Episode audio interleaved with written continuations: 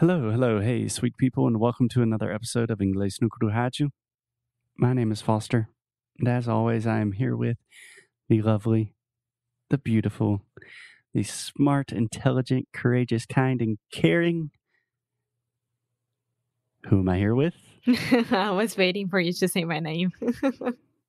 Hi, everyone. I'm Alexia. Nice to meet Hey, you Alexia. if you are new here, and hello again, again for the old ones. Hello again. Again. Hello again, Alexia. I miss you I miss you too, Foster. very, very much. Very, very much. How are you doing today? I'm fine. Today's hot here. Um, I've been having trouble with some wasps.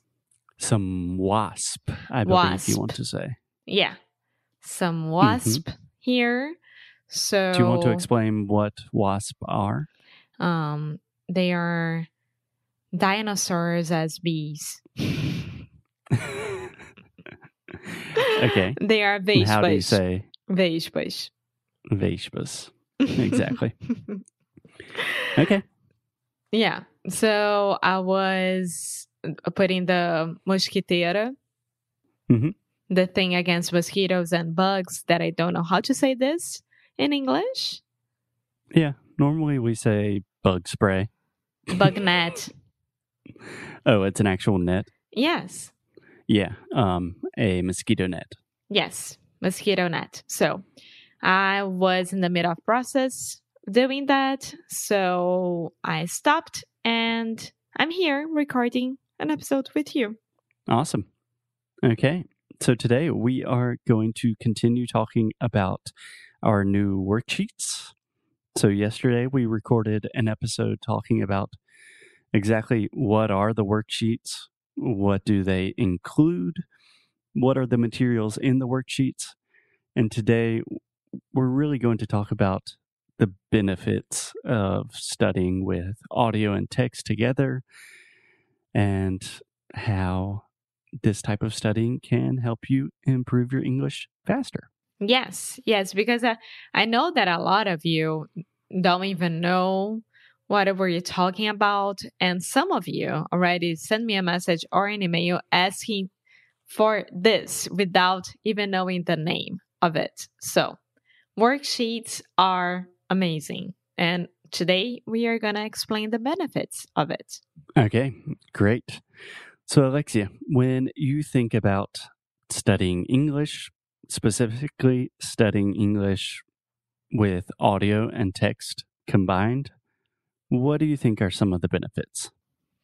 Um, well, I think that the main goal is to understand the audio without needing the worksheets, right? Without needing the, the transcription. But yes. not every time is possible. So that's why we have subtitles. That's why we have transcriptions. And the transcriptions, they they are the best practice for you to get at that goal. Yeah. I think that's a really important point that you say the real goal at the end of the day, the goal is to listen to our podcast, listen to native material, and understand everything. That's the goal. But in order to reach that goal, you probably need a little bit of help, Yes. or at least you want to make the process a lot easier and a lot faster. yes. Okay, so if our goal is to understand everything that native speakers are saying, even when they speak really fast, the worksheets can help in a few different ways. So I think the first big point that all of our students ask about vocabulary. Vocabulary. What do you think about this one, Alexia? I think that um, everyone wants to be able to have more, to gain more vocabulary, like a magic trick. And there is no magic trick with that. But the magic magic thing about it is that you can do it with our worksheets for sure. hmm The magical thing. The magical thing. Exactly. Yeah. So we always receive this question like, hey, how do I improve my vocabulary? Or when I ask students, you know, what do you need to work on with your English? The answer 90% of the time is I need to improve my vocabulary. And most students don't know how to do this. And I do think there is a magical part to studying with worksheets because you can tremendously increase your vocabulary without going through the process of memorizing vocabulary. Does that make sense? Yeah, yes, of course, because it becomes something like organic. Mm-hmm. Yes, it's a much more natural way to learn vocabulary. Yeah, yeah. And in our case, it's the like the natural English, right? That people talk every day on the streets and during the movies mm-hmm. and everything. Yeah. So when I, okay, two things. So, first, when I am reviewing all of the worksheets, adding all of my notes, it is very, very clear that we are speaking real English, the same English that it's the exact same way that I speak in real life. I say a lot of stupid things. I use expressions that don't really make sense. I use a lot of slang. Sometimes my grammar is not correct, but that's how real people talk. So if you want to talk like a real person, you should study with real life English. Yes, exactly. Okay.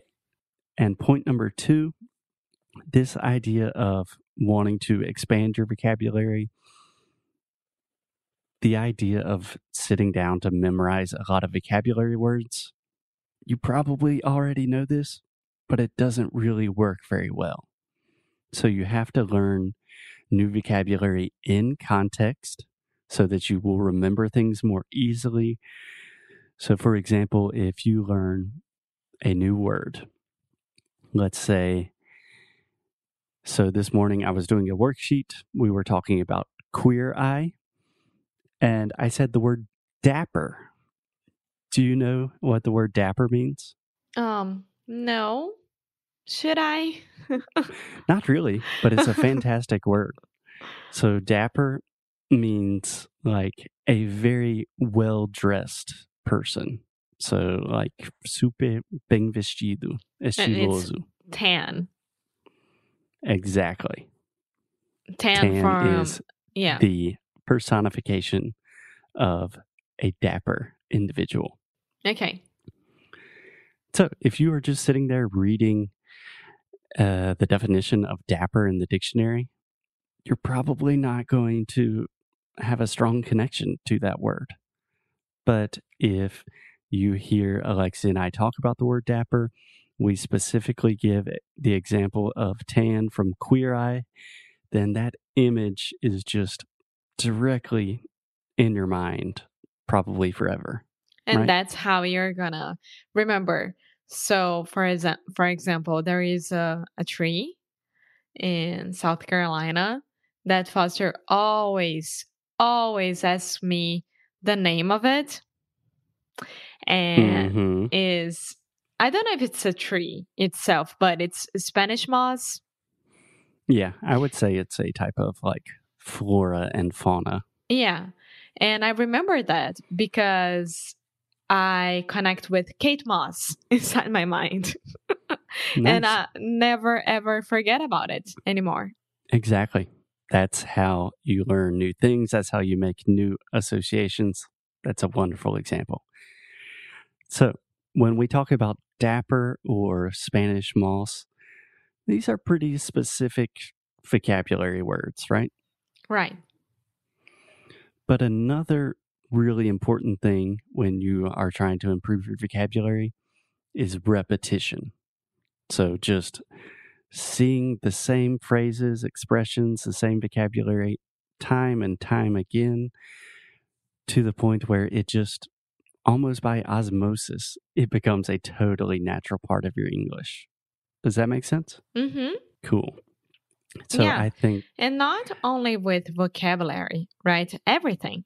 Yeah, this definitely applies to pronunciation, grammar, anything with English. repetition is very, very fundamental. Yes. Yeah. So we talked about very specific words like dapper or Spanish moss. But with repetition, this really helps for very common expressions that we use all of the time. For example, hmm, let me think. Something I say all of the time that I notice in worksheets is at the same time. So when you are listening to podcasts and studying at the same time, this is just a phrase that both of us say a lot. And I don't hear very many Brazilians using this correctly. So each time that we say this in the worksheet, we have a note. We say, okay, at the same time. This means simultaneously. This means ao mesmo tempo, simultaneamente. And if you see that one time in every worksheet, you are never going, going to forget it. You will incorporate it in your vocabulary, and then you will start speaking English like that. Do you follow me? Yes, I do. And this way, you can impress everyone around you because you're gaining gaining a lot of vocabulary and getting better with grammar and with um the qual é o nome daquilo? Being more eloquent as well. Yeah, absolutely. So, can I give you, mm, let's say, two more quick points about vocabulary? Mm-hmm. Okay, cool. So, we've talked about this before, but most people have the approach when learning new vocabulary.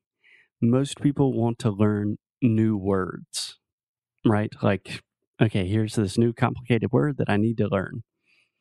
But in reality, there is a lot, a lot of vocabulary that you already know, And you don't know how to don't use, it. Yeah. Exactly.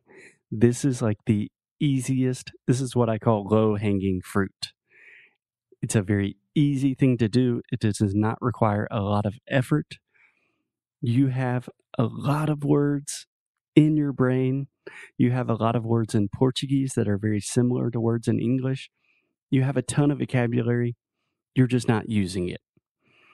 And having the exposure from the worksheets, seeing these words, studying them, listening to them again and again, this just almost overnight literally gives you double the vocabulary. yes.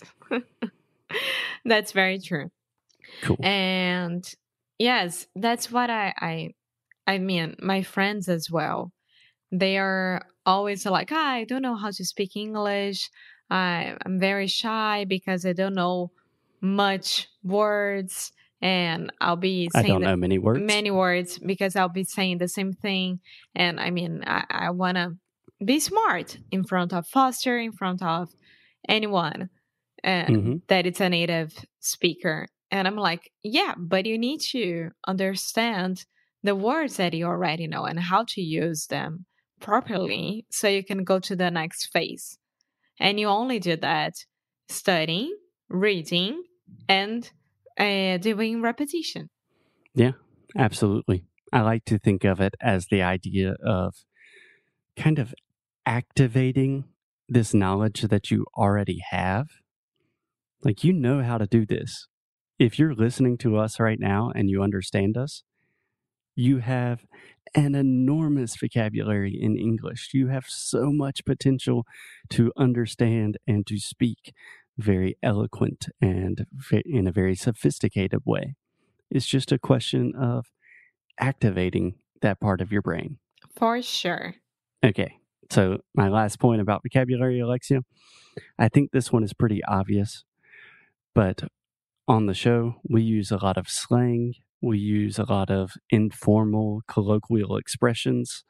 We talk a lot about like different cultural references um, that include a lot of new and really important vocabulary. And not only from the United States, from everywhere that we've been to. Yeah, for sure. Yeah, literally any topic that you can imagine, we have probably talked about it on the show, and you can use those topics in the worksheets. Yes. So, a very common thing students ask us about like slang, like how do I speak like a normal person, not like a textbook. This is the way to do it. Studying real people, having real conversations. That's very true. Okay. I think that is more than enough for today. These are just a few of the different ways that worksheets will really help you improve your vocabulary, to feel more confident when you're speaking, to understand more. And tomorrow we can talk about some of the other benefits with the worksheets. Yes, sir. Okay, cool. Thank you, everyone. Thank you, Alexia. As always, keep up the good fight. and the low as well. Bye.